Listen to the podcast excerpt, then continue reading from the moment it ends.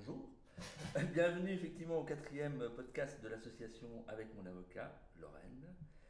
Association d'avocats du barreau de Nancy et d'Épinal qui vise à réaliser la communication à euh, destination des entreprises. Alors on va essayer de compléter aujourd'hui notre trilogie sur le bail commercial, hein, qui, qui, risque éventuellement d'aller plus loin qu'une trilogie d'ailleurs. Pour l'instant c'est une première trilogie. Donc sur le bail commercial, nous avons traité, euh, pour les fidèles auditeurs que vous êtes, la durée du bail et la cession du bail.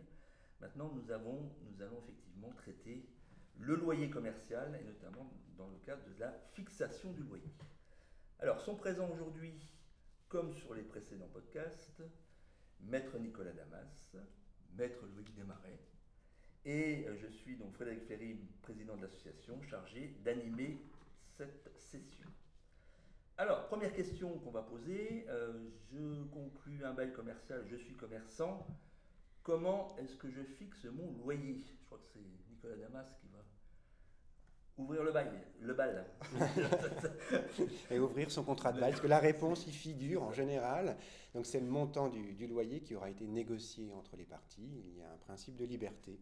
Il n'y a aucune indication plus contraignante dans le statut des baux commerciaux, donc il faut faire jouer le, jeu de, la loi de l'offre et de la demande. La liberté contractuelle n'empêche pas la prise en compte de certaines contraintes. Euh, pour euh, un bailleur, minimiser le montant du loyer peut être euh, contre-productif si l'administration fiscale vient à estimer qu'il y aurait là un loyer minoré, excessivement minoré, donc une dissimulation de revenus fonciers. Dans les relations entre sociétés, on peut aussi penser à l'acte anormal de gestion de la part d'un bailleur qui accepterait de donner en location à un prix trop bas, comme on pourrait avoir un acte anormal de gestion de la part d'un locataire qui prendrait à bail avec un loyer trop élevé. Donc sous ces euh, réserves, la liberté est quand même bien la règle entre les parties, à elle de négocier et de fixer le montant de ce loyer. Donc c'est une liberté quand même très surveillée et donc la référence, ça reste quoi? La valeur locative, a priori?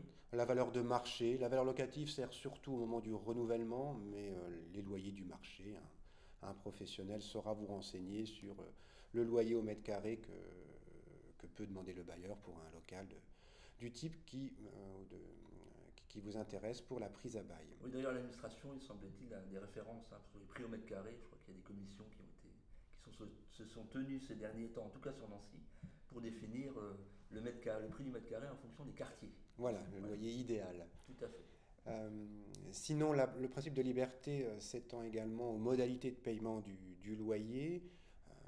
il peut être fixe, c'est-à-dire un montant classique, 3 000 euros par mois par exemple, mais il peut être aussi, aussi variable en fonction du chiffre d'affaires le loyer peut être fixé à 2, 3, 4% du chiffre d'affaires du commerçant. C'est une pratique qui n'est pas très courante, qu'on retrouve surtout dans les centres commerciaux, les galeries marchandes. Le loyer peut également être payé d'avance, à terme à échoir, ou en fin de mois, en fin de, terme de loyer, lorsqu'il est euh, payé à terme échu. Ce qui change un peu la trésorerie du locataire, en tout cas. oui, on en reparlera. Le trimestriel d'avance fait quand même trois mois d'avance de trésorerie, donc ça peut effectivement un peu faire mal. Exactement, et pour le financement, on en reparlera, mais quand on l'ajoute au dépôt de garantie, ça peut être assez délicat. Voilà, sur la fixation, pas d'autres points. Alors, autre, euh, autre question qu'on va se poser. Ah oui, ici, peut-être une petite question euh, sur la, fixation familiale. C'est vrai qu'on l'a évoqué de manière très, très, très courte. Mais euh, est-ce que si je fais un loyer, un bail entre moi et moi, c'est-à-dire que je suis propriétaire et je suis locataire, est-ce que je fais, voilà, en, termes de fixation de loyer, je suis quand même tenu par cette valeur locative? On n'en est pas plus tenu que dans le cas d'un bail entre tiers, mais il peut y avoir de mauvaises surprises lorsque les relations familiales s'éteignent et que le bien est récupéré par un, acquéreur de fonds de commerce ou euh, qu'il y a un héritage, que le nouveau propriétaire n'a plus les mêmes intentions louables envers son locataire. Là, il peut y avoir une remise euh, à un niveau du compteur qui peut être assez douloureuse. D'accord. Donc même dans le cadre familial, faire appel à un professionnel pour savoir où on en est sur la valeur locative. C'est un peu ça l'idée. Exactement. Ok, alors sur la conclusion du bail, donc je conclus mon bail. Qu'est-ce qu'il faut que je mette en place comme financement? Est-ce que j'ai d'autres frais qui vont arriver rapidement? Ou qui ne vont pas arriver rapidement Alors, effectivement, la première des choses que l'on a souvent à payer en, plus du, loyer, euh, au, moment de la conclusion du bail, c'est le dépôt de garantie qui va être exigé par le bailleur et qui va servir à garantir une partie du loyer en cas de défaillance dans le cadre de l'exécution du bail. en principe, c'est deux termes.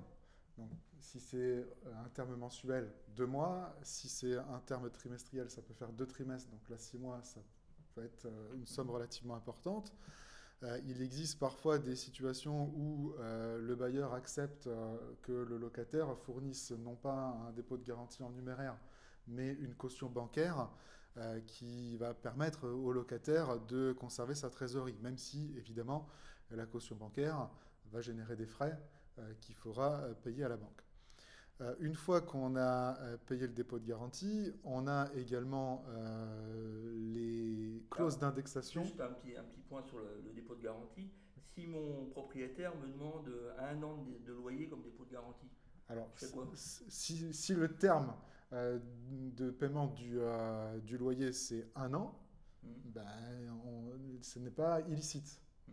Parce qu'on respecte ce que prévoit le statut. En revanche, si le terme de paiement du loyer, c'est un trimestre ou un mois. Là, un an de dépôt de garantie, ça serait illégal et le locataire pourrait le contester. Mais il faut quand même se, rappeler qu'on est dans une position de négociation d'un contrat euh, avant l'existence de la relation contractuelle et qu'on est dans la, négociation des parties. Et le bailleur peut très bien dire, si vous n'acceptez pas mes conditions, moi je ne vous loue pas. C'est l'offre et la demande. Avec euh, effectivement un certain nombre de, choses quand même à, vérifier dans les dispositions légales et réglementaires. Euh, les autres éléments à financer sont euh, la clause d'indexation ou la révision triennale s'il n'y a pas de clause d'indexation. La clause d'indexation, c'est chaque année, vous avez une modification du loyer en fonction de la variation de l'indice. Alors les indices qu'on utilise en matière de beaux commerciaux, principalement aujourd'hui, c'est l'indice des loyers commerciaux, l'ILC. On trouve encore l'indice du coût de la construction, même si c'est un peu plus, un peu plus rare. Et puis pour tout ce qui est euh, bureau, euh, euh, on a l'ILAT. ça sera un financement que je mettrai en place pas au moment de la pas au, pas au moment de la Constitution, mais il faut le, il faut le prévoir parce qu'une année passant très vite, on sait qu'au bout d'un an, si on a une clause d'indexation annuelle, on peut avoir une modification du loyer à financer qui va entraîner aussi, de fait, euh, la révision également du dépôt de garantie, puisqu'il faut que le dépôt de garantie corresponde toujours au terme qui a été fixé. Donc si c'est deux mois de loyer, il va falloir euh, augmenter le dépôt de garantie pour qu'il corresponde effectivement à deux mois de loyer. Donc à prévoir dans le business plan. À prévoir dans le business plan, sachant que euh, la clause d'indexation ne peut pas être fixée uniquement à la hausse. Si dans votre contrat de bail, la clause d'indexation est fixée uniquement à la hausse, elle peut être annulée en justice. La clause d'indexation doit varier en fonction de la variation d'indice, c'est-à-dire si ça baisse, le loyer doit aussi baisser. Euh, on a des hypothèses aussi euh, dans le cadre du financement euh, du bail où le bailleur va accorder au locataire une franchise de loyer. Ça existe. C'est pas sans contrepartie, sauf si vous avez un bailleur qui est très sympathique et qui veut vous aider à, à vous installer. Mais généralement, la franchise de loyer, elle est euh, consentie parce que il y a des travaux à faire dans le local, soit parce que le local n'a pas été rénové depuis un certain nombre de temps et que ben, le bailleur se met d'accord avec le locataire pour que ce soit ce dernier mhm. qui finance euh, la rénovation du local et en contrepartie, il va lui consentir une franchise de loyer, ce qui permet d'avoir pour le locataire d'éviter un, un, double financement parce que s'il fallait financer et le dépôt de garantie et le loyer et le financement des travaux, mhm. ça peut effectivement être compliqué dans le cadre d'une installation. Donc cette franchise de loyer permet de compenser. La franchise, c'est définitif, c'est pas un décalage dans le temps. Alors ça dépend comment elle va être rédigée dans, dans le bail, mais si c'est effectivement euh, dire on vous accorde six mois de gratuité, mais vous les remboursez euh, pendant le reste de la durée du bail, c'est c'est pas une franchise, mhm. c'est juste un décalage du loyer. Non, quand on parle de franchise, c'est ben, pendant six mois, euh, vous ne payez pas le loyer, mais en contrepartie, vous avez fait les travaux qui permettent de remettre le local au goût du jour. Très bien. Donc on peut payer moins éventuellement au départ si notamment il y a des travaux qui sont, qui sont mis en œuvre. Alors, bah, donc on a mis en place effectivement le, bail, à la, constitution du bail. Euh, on se retrouve quoi, 9 ans plus tard? bah, Ça dépend de la durée du bail, mais là on se réfère à nos précédents podcasts. Hein. Donc ça peut être effectivement 9 ans plus tard. Donc 9 ans plus tard. et on est au, moment du renouvellement du bail. Alors, comment est-ce que ça se passe? Sachant que la, situation peut, les situations peuvent être différentes, on peut avoir effectivement une valeur locative qui a augmenté, éventuellement, ou qui a baissé. Et euh, donc, est-ce que le loyer va bouger? Et comment je vais être euh, traité par euh, mon cher bailleur? Alors on sait que le statut des baux commerciaux protège les locataires en leur laissant une grande durée dans le temps pour développer le fonds de commerce, donc c'est pour ça que le bail fait au moins 9 ans. Et on garantit au locataire un droit au renouvellement, donc il peut exiger le renouvellement, mais pour que ce droit soit effectif, il faut que ce soit à clause et conditions égales, c'est-à-dire que le locataire exige le renouvellement du bail aux mêmes conditions qu'initialement prévues. Mhm. Mais si on conservait systématiquement le même loyer, là, du côté du bailleur, évidemment, les, euh, la situation pourrait être un peu préjudiciable, et c'est pour cela que le statut a prévu une dérogation. On reprend le bail initial, sauf en ce qui concerne le loyer, parce que le bailleur, comme le locataire, ont la possibilité d'en demander la modification. Il faut distinguer deux situations. Il y en a une qui peut être réglée très rapidement et l'autre qui nécessitera qu'on qu'on s'y consacre un peu plus. La première situation, c'est celle où, au moment du renouvellement, on constate que la valeur locative actuelle est inférieure au loyer initial du bail. On a conclu un bail il y a 9 ans avec un loyer à 1000 euros, on prend un exemple simple. Euh, on constate qu'aujourd'hui, la valeur locative est de 800 euros. Eh bien, le locataire peut demander pour son nouveau bail un nouveau loyer à 800 euros. Il aura, il obtiendra automatiquement un nouveau loyer fixé à la valeur locative. Aucune autre condition à remplir. Donc très avantageux pour les locataires. En revanche, si la valeur locative actuelle est supérieure au loyer initial, on était à 1000 euh, il y a 9 ans, aujourd'hui la valeur locative est de 1500 euros. L'idée du statut, c'est d'empêcher que le bailleur obtienne une augmentation de loyer, mhm. qui peut être très importante, passer de 1000 à 1500 euros. Et donc on va limiter la hausse de loyer, on va ce qu'on appelle la plafonner. Donc c'est le mécanisme de plafonnement qui est bien connu par les, locataires et, les bailleurs dans le cadre des baux commerciaux. Mécanisme de plafonnement qui va limiter la hausse de loyer à l'évolution de l'indice de référence. D'accord. Et a priori, il y a des exceptions. Donc on m'a parlé de 9 plus 3 plus 12 plus je sais pas quoi, il y a, des chiffres. Ah, il, y a, il, y a, beaucoup d'exceptions, mais juste avant d'aborder les exceptions, euh, sur l'idée du plafonnement, il faut se rendre compte que en le, le plafonnement euh, revenant à fixer le nouveau loyer à l'évolution de l'indice, j'étais à 1000 il y a 9 ans, l'indice a augmenté de 20%, donc je suis à 1200, je peux passer de 1000 à 1200, et je n'atteindrai pas les 1500 de la valeur locative. Mmh. Mais par le biais de la clause d'indexation qu'on vous aura conseillé d'insérer dans le bail, on sera déjà à 1200. Mmh. Donc il n'y aura pas dans les faits, d'augmentation tangible du loyer pour le propriétaire. D'où son souhait, lui, d'éviter ce plafonnement et d'essayer d'entrer dans les exceptions. Oui, alors effectivement, il y a plusieurs exceptions.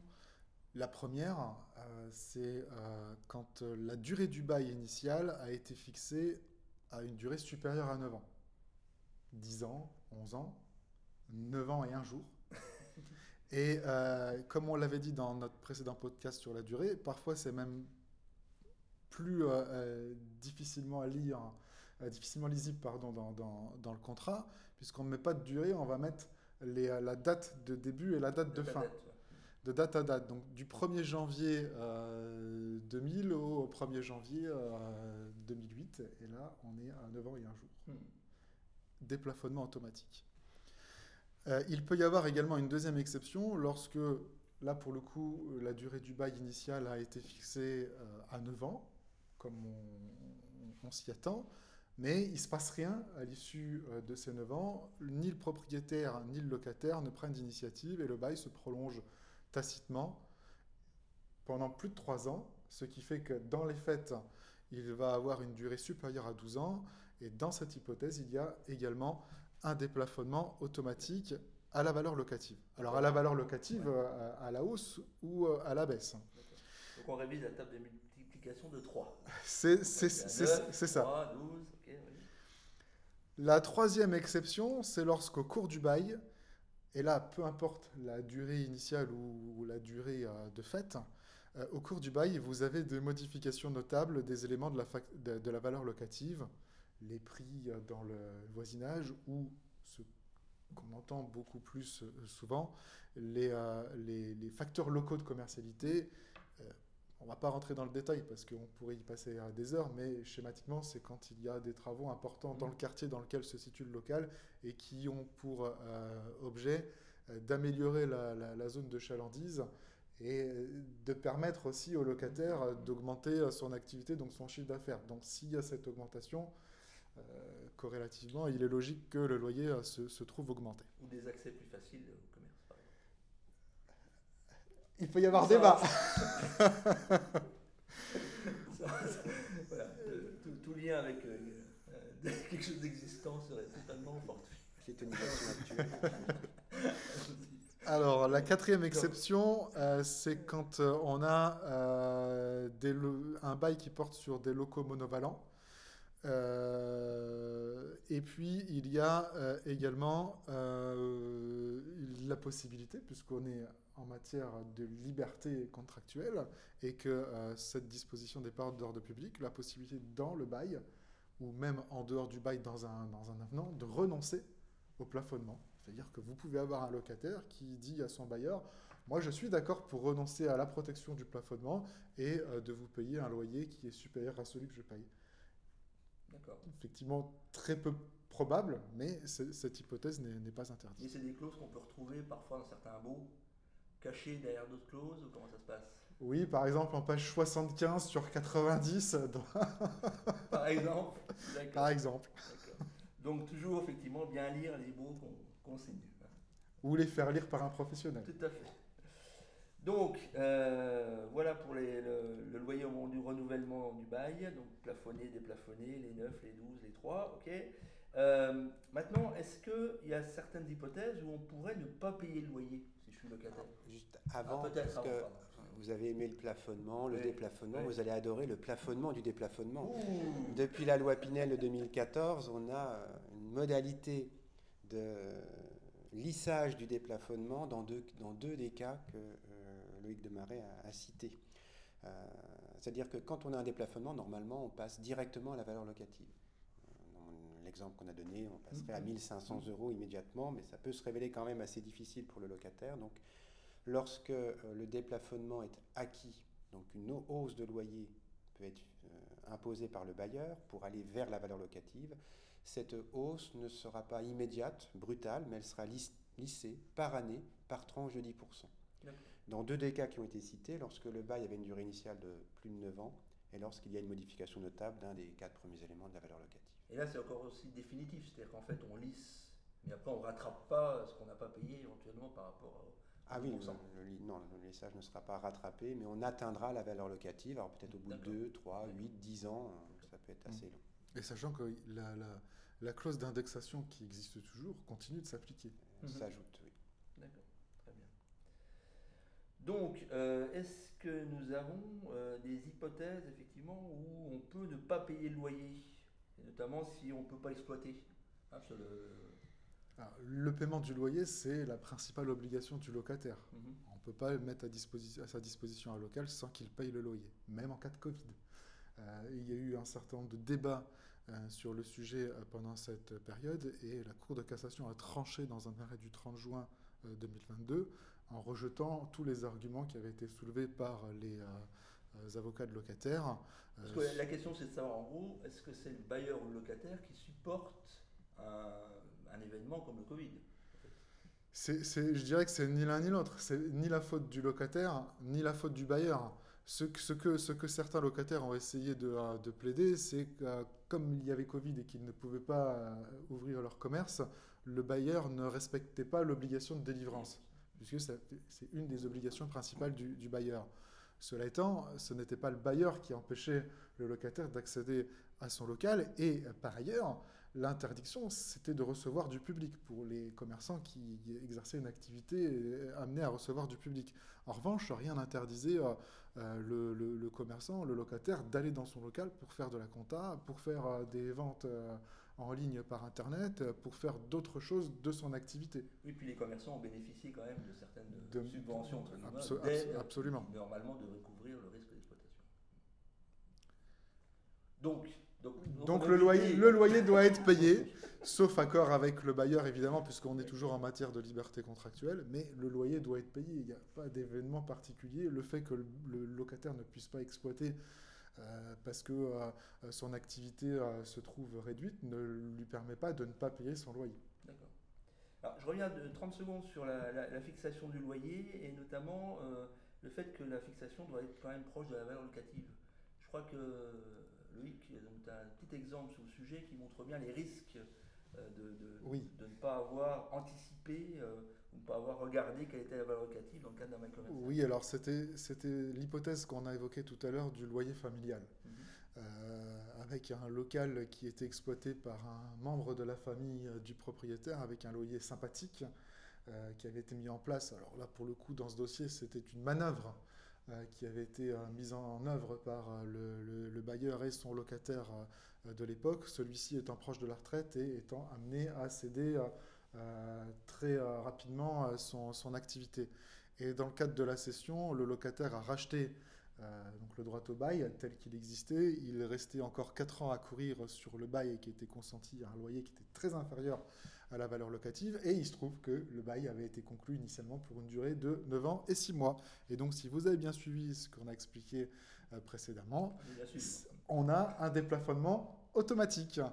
Et euh, là, pour le coup, euh, la variation a été extrêmement importante puisqu'on passait de 90 000 euros hors taxes par an à 260 000 euros hors taxes par an. Donc pour le locataire, même si on a le lissage de 10%, c'est quand même une augmentation considérable qui va mettre d'ailleurs plusieurs années pour le coup à, arriver au niveau de la nouvelle valeur locative. Euh, donc il faut effectivement faire attention pour le locataire. Alors après, peut-être que le bailleur aussi peut se voir reprocher euh, un abus de droit, euh, peut se voir reprocher une difficulté par l'administration fiscale puisque le mm-hmm. loyer était très inférieur à la valeur locative mm-hmm. et donc il a privé l'administration de l'impôt qui aurait été généré sur le revenu foncier qui aurait dû être un revenu plus en adéquation avec la valeur de marché. Donc la fixation de loyer, c'est un vrai enjeu avec de lourdes conséquences éventuellement sur le renouvellement ou sur éventuellement l'exploitation de l'activité. Donc effectivement, il faut, il faut absolument se, border de ce point de vue-là au moment de la conclusion du, bail. Pour finir, une, hypothèse qu'on n'a pas évoquée mais qu'on avait déjà évoquée dans un précédent podcast, c'est l'hypothèse de la cession. C'est-à-dire que je, rachète effectivement mon fonds de commerce ou mon bail. Est-ce que les problématiques sont les mêmes ou est-ce qu'il y a des petites choses euh, très rapidement, parce qu'on l'a déjà évoqué dans, le cadre d'un précédent podcast bien évidemment. Donc euh, voilà, juste quelques mots là-dessus. Bah, très rapidement, au moment de la session, les problématiques peuvent, sont les mêmes et elles peuvent arriver bien plus rapidement que lorsque l'on conclut d'emblée un bail avec un, entre un bailleur et un, locataire. Quand on conclut un bail, on a 9 ans avant de se poser la question de savoir ce qui va se passer au moment du renouvellement. En revanche, mhm. quand on rachète un bail, quand on rachète un fonds de commerce avec le droit au bail, on, risque, on reprend le bail dans sa durée restante. Donc s'il reste que 3 ans, on sera confronté à la problématique du loyer de renouvellement dans trois ans. Mhm. D'où l'importance vraiment de se faire assister et conseiller au moment du rachat du fonds de commerce ou de l'achat du, droit au bail pour bien analyser les clauses du bail que l'on reprend et éventuellement se faire assister pour renégocier d'emblée avec le propriétaire un nouveau bail. Au moins, on a une certaine sérénité, on repart pour neuf ans dans des conditions à peu près stables. Très bien. D'autres remarques Alors, si, et si c'est pas possible de renégocier avec le bailleur, on peut renégocier le prix de cession du fonds de commerce parce que si on sait qu'il va y avoir un déplafonnement dans trois ans, c'est un élément qui peut permettre de contrebalancer euh, ce, déplafonnement mhm. en faisant diminuer le prix de cession. Mhm. Très bien. Donc, comme vous pouvez le voir, euh, le bail commercial a différentes facettes. Donc, aujourd'hui, nous avons fait effectivement le, le loyer commercial. Je pense que nous nous retrouverons euh, prochainement sur d'autres thèmes, toujours sur le bail commercial, a priori. Je vous remercie de votre attention et puis euh, n'hésitez pas effectivement à écouter nos podcasts hein, sur notre site avec mon avocat ou avec mon avocat lorraine.fr. Merci à vous, merci de votre attention, merci euh, à Nicolas, merci, à Loïc et bonne journée à vous.